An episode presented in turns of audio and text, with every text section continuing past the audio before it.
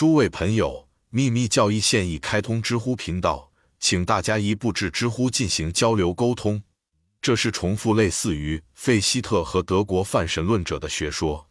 前者把耶稣尊为伟大的老师，教导人的精神与神的精神，阿德维塔教义或普遍原则的统一。在西方形而上学中，很难找到某一推测是古代东方哲学没有预料到的。从 Kant。康德到 Herbert Spencer、赫伯特斯宾塞，这都或多或少是杜维特德瓦伊塔、阿杜特不二论和费陀学说的曲解附和。至于 Klaus Hansa 这个名字，在东方学学者们的通俗本和译本中被误认为是梵天众生之主 Brahm Prajapati 的载体，这是一个相当大的错误。中性的梵天 Brahma 被他们称为 Kala Hansa，而男性的梵天 Brahm 他们称为 Hansa。Vahana，因为确实它的工具或 Vahan 是天鹅或鹅。参见印度教徒古典词典。这是一种纯粹的通俗解释。从隐秘而合乎逻辑的角度说，如果中性梵天 Brahma 无限的是东方学者所描述的一切，也就是说，与吠陀经文相一致，是一个抽象的神，绝没有所描述的任何人类属性的特征，并且仍然保持它或它称为 Kala Hansa。那他怎么能成为男性 Brahm 的载具 Vahan 显化的有限的神呢？恰恰相反，天鹅或鹅 Hansa 是那个男性或暂时的神的象征，因为它原始射线的放射能是神的射线所用的一个表达的手段 Vahan 或载体，否则神的射线不能在宇宙中显现。相反，神的射线本身是黑暗的发射能粒子流，至少对于我们人类的智力来说。男性梵天 Brahm 因此是 Klaus Hansa，而射线是 Hansa Vahana。至于选用的奇特符号，它同样具有启发性。真正的秘密含义是一个宇宙矩阵的概念，通过至深处的原始水域或用于接收的孔洞为图案。接着，那道射线圣之 Logos 的问题，它自身包含其他七种有生殖能力的射线或控制力 Logoi 或建设者。因此，由蔷薇十字会 Rosie Croix 选择的水禽，无论是天鹅还是鹈鹕，以七只幼鸟为象征，并根据每个国家的宗教进行了修改和调整。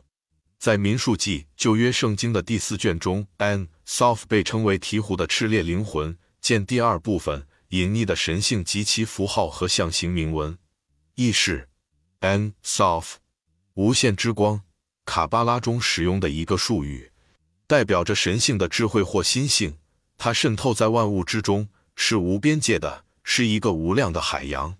没有任何事物，负面存在的事物或空间，在某些方面对应于大乘佛教神秘的空性。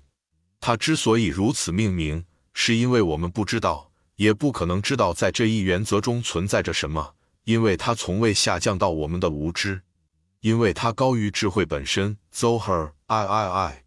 二八八 b 从这个永远存在的光之源，通过生命力 Fahad 的叶力旋转运动，从它的子宫中产生，被抛入一个特定的层次或生命之河。它从它的原始点诞生，并在空间和时间中散发出十个层次的 Sephiroth，在它们的组合中，最终成为一个显化的宇宙。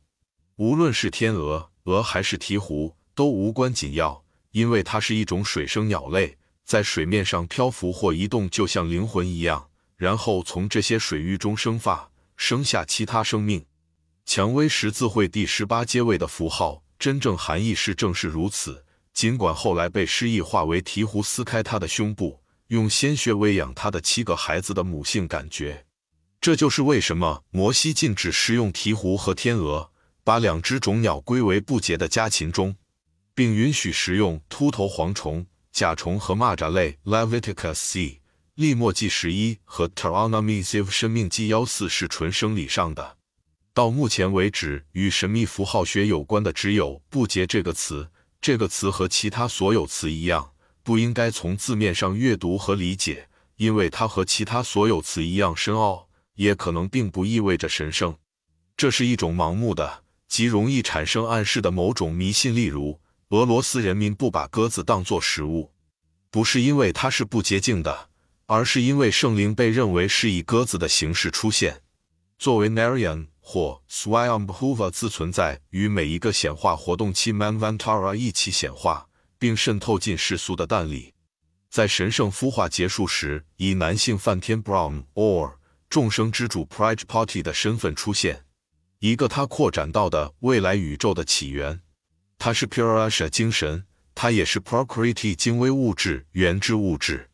因此，只有把自己分成两部分后，男性梵天阴性面。女性 Brahm V 吃和男性梵天阳性层面，男性 Brahm Virj 那众生之主 Prajapati 才成为男性梵天 Brahm。